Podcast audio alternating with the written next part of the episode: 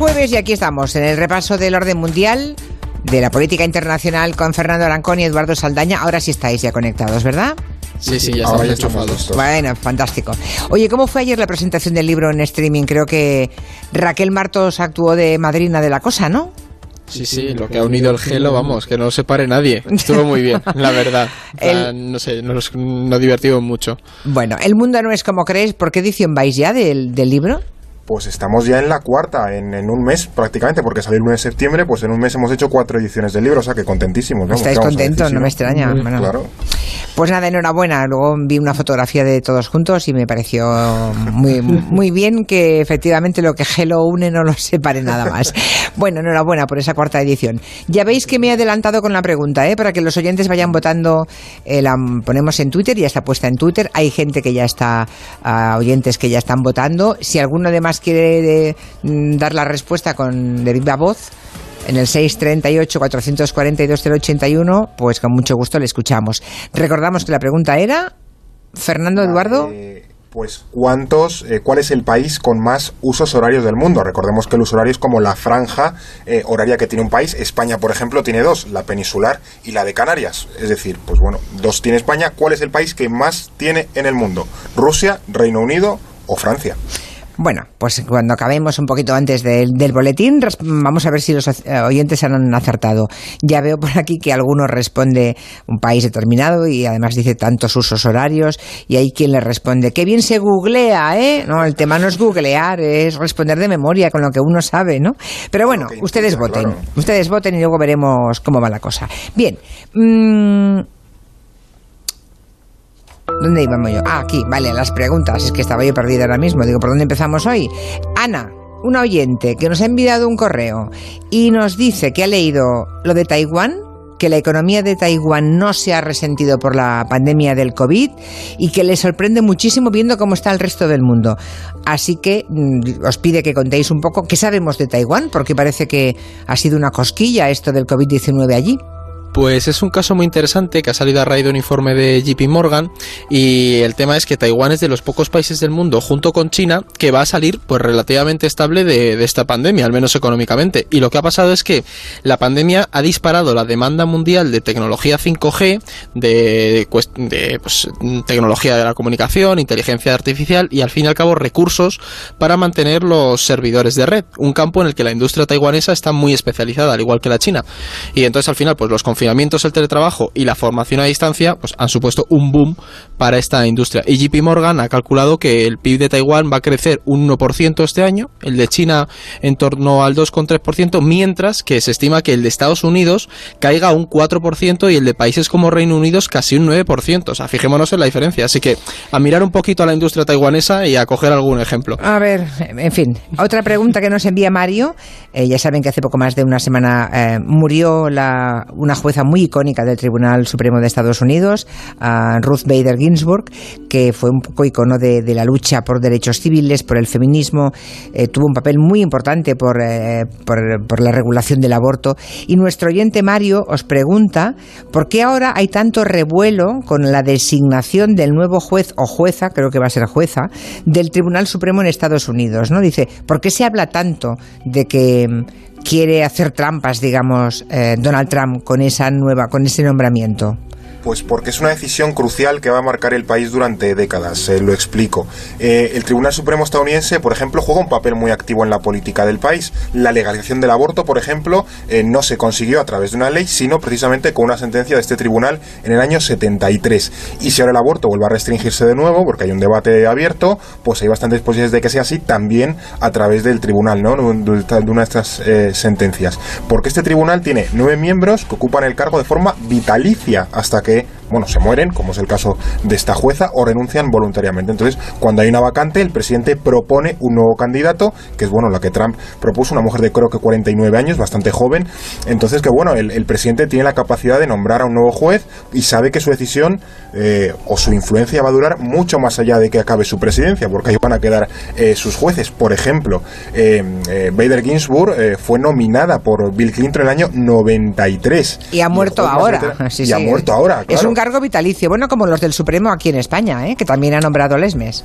Pues es, ese, ese estilo, pero claro, ellos tienen un papel muy activo en la política del país y hacen grandes cambios en la bueno en, las lógicas que hay, en los grandes cambios sociales, ¿no? Entonces, evidentemente los presidentes nombran a jueces muy afines a su línea ideológica. Entonces, esta nueva protesta, propuesta, perdón, que pretende hacer eh, Trump con esta jueza, pues evidentemente es una eh, jueza bastante conservadora que evidentemente pues va a marcar eh, la, esta cuestión, bueno, de los derechos civiles, el LGTB, el aborto y tal durante las próximas décadas. Otra pregunta, esta vez viene por audio, un audio de WhatsApp de un oyente que pregunta por los enfrentamientos entre Armenia y Azerbaiyán, que dice que han ido aumentando. Escuchad. Hola, quería saber si los chicos del orden mundial podrían explicar un poquito la situación que hay entre Armenia y Azerbaiyán porque he escuchado un poco aquí y allá y es bastante complicado. Según a quien escuches, tiene razón uno o tiene razón otro. Pero a ver si nos lo puede dejar un poquito más claro el orden mundial. Venga, un abrazo, hasta luego, gracias. Pues a ver si podéis contarlo, de manera que no sea que si tiene razón uno u otro, sino la complejidad, que casi nunca se resume en que uno solo es el culpable. ¿Por dónde empezamos? Pues una pregunta que a priori puede parecer sencilla, pero que no es nada fácil en este caso, y es quién tiene razón. Entonces vamos a explicar, la disputa viene por un pequeño territorio que se llama el Alto Karabaj, ¿vale? Entonces eh, el Alto Karabaj pertenecía durante la etapa soviética a la República Socialista de Azerbaiyán, pero estaba habitado en su mayoría por armenios. ¿Qué ocurrió? Pues que en los 80 empezaron a surgir esos movimientos independentistas en la URSS, pues, en la zona de los Bálticos se vio, y la parte del Karabaj empezó a decir que quería unirse a la República de Armenia. Ahí, entonces en 1988 comenzaron a haber bastantes conflictos étnicos porque los armenios y los azerbaiyaneos no se llevan muy bien.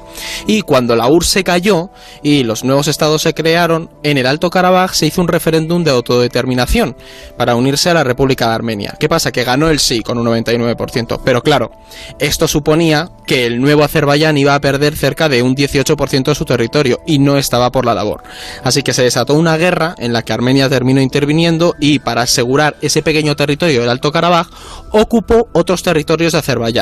Entonces crearon como un cinturón seguro alrededor de eso, que es de hecho donde se está librando la mayoría de los, de los conflictos. Y esta guerra se cerró con más de 30.000 muertos, Julia, y desde entonces no ha parado de haber enfrentamientos esporádicos en toda esta frontera. Entonces el origen es ese aunque los dos países eh, tuvieron un enfrentamiento brutal eh, a partir de 1994, ¿no? Mm. este es el más bestia, el más mm, grave, pero ¿hacia dónde puede conducir finalmente? Como pues sigan este conflicto, sí, el conflicto este del, Alto Karabaj es un ejemplo de lo que en, nuestra jerga esta internacional eh, se suele denominar por conflictos congelados, es decir, guerras que están ahí latentes y que de vez en cuando pues tienen un pico de violencia que evidentemente pues hace temer lo peor, ¿no? Porque o los tanques, los misilazos y tal. El este de Ucrania, por ejemplo, eh, es otro es otro caso bastante habitual, ¿no?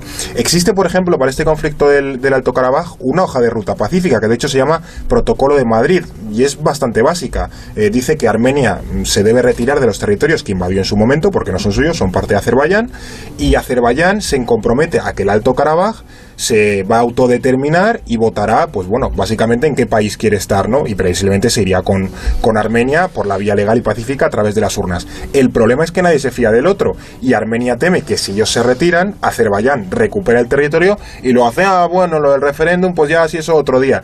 Entonces, por maravilloso que parezca el plan, no va a pasar. ¿Y qué va a pasar o qué es probable que pase? Pues que como Azerbaiyán hoy gasta 32 veces más en armamento que Armenia, 32 veces más, cada año que pasa es más superior por la vía de la fuerza. Entonces, como que van pegando mordisquitos poco a poco los azeríes a los armenios y en algún momento pues hasta que se coman la tarta y los armenios saben que en un momento dado, en el futuro, ya no puedan retroceder más y esa guerra será la peligrosa porque ya ahí será la última, ahí los armenios tendrán que ir con todo y hay muchos países de la región que también se juegan cosas ahí. Claro, eh, ahí, ahí vamos, ¿no? Porque el problema no es solamente Armenia y Azerbaiyán, es cómo se posicionan otros países. Y hemos visto que Turquía no ha tardado ni, ni cinco minutos en apoyar a Azerbaiyán, ¿no? Y claro, hay preocupación porque se involucren otros países. Siempre los grandes conflictos vienen primero entre dos países a los que se suman otros. Claro, es que Turquía es sin duda uno de los grandes actores regionales en, en, la guerra que estamos viendo ahora mismo, porque por un lado, apoyar a Azerbaiyán ayuda mucho a, un Erdogan que tiene bastantes problemas internos, porque es una buena herramienta para avivar ese nacionalismo pantúrquico, porque al final son pueblos túrquicos, y también para distraer la atención de la crisis económica que vive Turquía. Y además, Turquía está inmersa en muchísimos conflictos con países vecinos. Hemos visto las tensiones con Chipre, con Grecia, y es una forma pues de continuar con esa expansión. El otro actor importante es Rusia.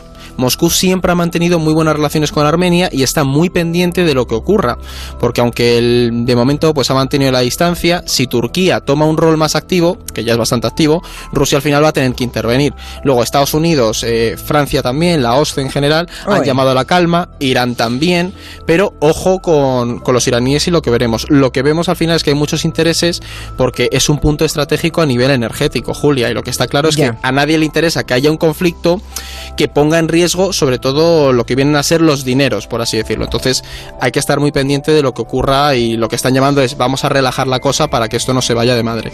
Siguen votando los oyentes cuál es el país que tiene más usos horarios y Rusia, Reino Unido y Francia. Dentro de cinco minutos leemos los resultados. En Twitter pueden, pueden verlo. Bueno, no sé, no me resisto a preguntaros por el debate Biden-Trump del otro día. No sé qué conclusiones sacasteis después de haberlo visto en directo.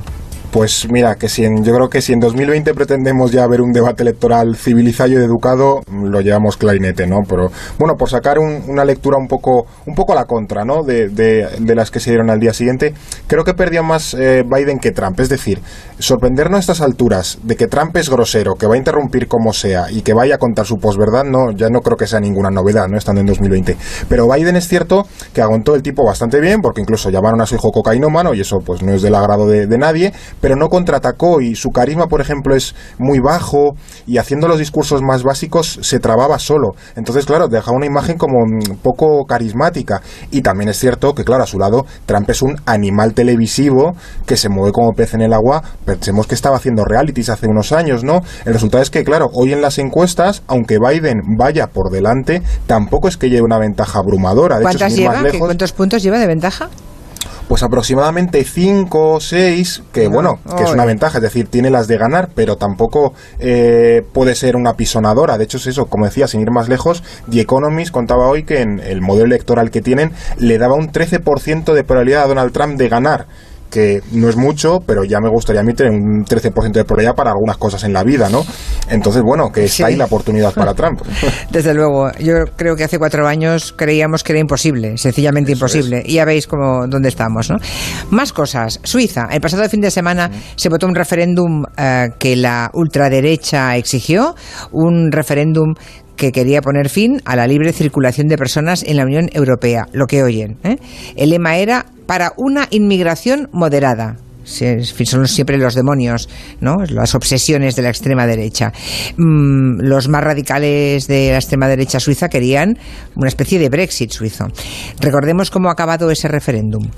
Pues que por casi un 62% de los votos, los suizos han dicho que no, que nada de eso, que nada de desgajarse, por así decirlo, del, del, pequeño sistema europeo en el que están. Porque más suspender estos acuerdos implicaba cancelar también eh, muchas de las relaciones o acuerdos que existen entre Suiza y la Unión Europea, que lógicamente afectaban a trabajadores, turistas y sobre todo inversores suizos y comunitarios de la Unión, que al final el dinero allí mueve, mueve bastante. Pero para que veamos el, el nivel de esta propuesta, eh, lo que pretendía la ultraderecha no era ninguna novedad, los argumentos, que si los europeos hacen subir el precio de las casas, que si colapsan la sanidad, que si hay atascos, creo que nos suena todo esto, ¿no? Pues en este caso eran los suizos, pues los europeos eran los malos. Pero bueno, no salió adelante y la, la ultraderecha... Pues en, este caso, en este caso los malos franceses, españoles, portugueses, italianos... Italianos, ¿eh? alemanes, claro. Hay que, eran los que, hay que ponerlo allí todo, a, sí. abusar de su sanidad. Eso es, hay que, y dice lo mismo que decimos aquí de nuestra claro. propia inmigración. Pero está bien que a veces veamos que nos pongan en el saco a nosotros como inmigrantes en otros países, ¿no? Todos en algún momento de la vida podemos ser inmigrantes y a veces para valorar cuáles son esos mensajes de la ultraderecha, no está mal eh, colocarse en la tesitura de ser tú uno de ellos, no ser el que recibe, sino el inmigrante. Cuba, Cuba está mal. La pandemia ha, bueno, pues ha impedido que llegue el turismo y vivían del turismo. Por lo visto están enfrentándose a una crisis muy, muy bestia, ¿no? En, en Cuba. Sí, de hecho lo traemos porque es probablemente la crisis más grande en los últimos 20-25 años. Y es que a la, al bloqueo que tiene Cuba con las sanciones que había impuesto Donald Trump de nuevo, esa línea dura, se le ha sumado que la crisis del coronavirus, aunque Cuba la ha manejado bastante bien, el tema de los contagios, ha golpeado al sector turístico. Y cualquier oyente que nos esté escuchando que haya ido a Cuba habrá visto la importancia que el turismo ha cobrado en estos últimos 10 años para la isla. Y la cuestión es que se suma todo, se suma el el, coronavirus, el turismo y encima también el coronavirus ha afectado mucho a las remesas que reciben muchos cubanos. Y es cierto que ya lo sacan varios medios que la situación se está agravando en Cuba y la isla está intentando fomentar de nuevo ese turismo para que se reactive la economía porque se empieza a enfrentar una crisis económica y alimentaria bastante preocupante.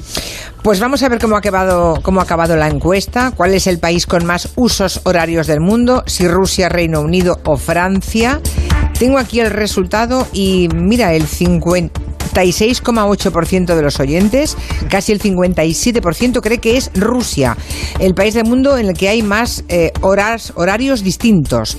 Después viene Francia con un 25%, o sea, la mitad, y Reino Unido un 17,6%. Y la respuesta correcta es... Pues mira, la respuesta correcta es Francia, porque tiene 12 usos horarios. 12. Pensemos que 12, porque pensemos que Francia no es solo el país europeo, sino que Francia tiene una cantidad gigantesca de islas por todo el planeta que pertenecen a Francia. Además, muchas ya no son colonias, sino que son territorios franceses. Eh, al lado de Canadá, la Guayana francesa, Tahití, eh, la isla de Reunión en el Índico. Es decir, tiene una cantidad enorme de territorios y todo eso suma. Era una pregunta un poco trampa, hay que reconocerlo. pero bueno, son 12 usos horarios. Rusia, por ejemplo, tiene 11. Eh, claro, es que es un país gigantesco. Y Reino Unido, parecido a Francia, tiene 8. Bueno, fíjate, yo nunca hubiera dicho que Rusia tiene 11 usos horarios. Me parecen muchos, ¿eh? Porque esos los tienen todos concentrados en su país, ¿vale? Que es un país de proporciones gigantescas ir en el transiberiano es ir cambiando la hora todo el rato, porque vamos, eh, tienes que hacerte todo el recorrido del país. 11 usos horarios tiene Rusia, 8 tiene Gran Bretaña, 12 tiene Francia, el mm. país con más usos horarios del mundo. Muy interesante. Cualquier pregunta que quieran plantear a orden mundial, pueden enviarnos un correo a este programa o a ellos directamente, contacto arroba elordenmundial.com, pero sobre todo nos gusta que nos envíen preguntas con su voz. Cualquier duda respecto a un país o al orden mundial, si nos llaman y nos dejan su voz, estaremos felices porque nos gusta escucharles, no leer correos. 638 442 081. Pues señor Aranconi y señor Saldaña, hasta la semana que viene. Hasta la semana, que, viene. Adiós.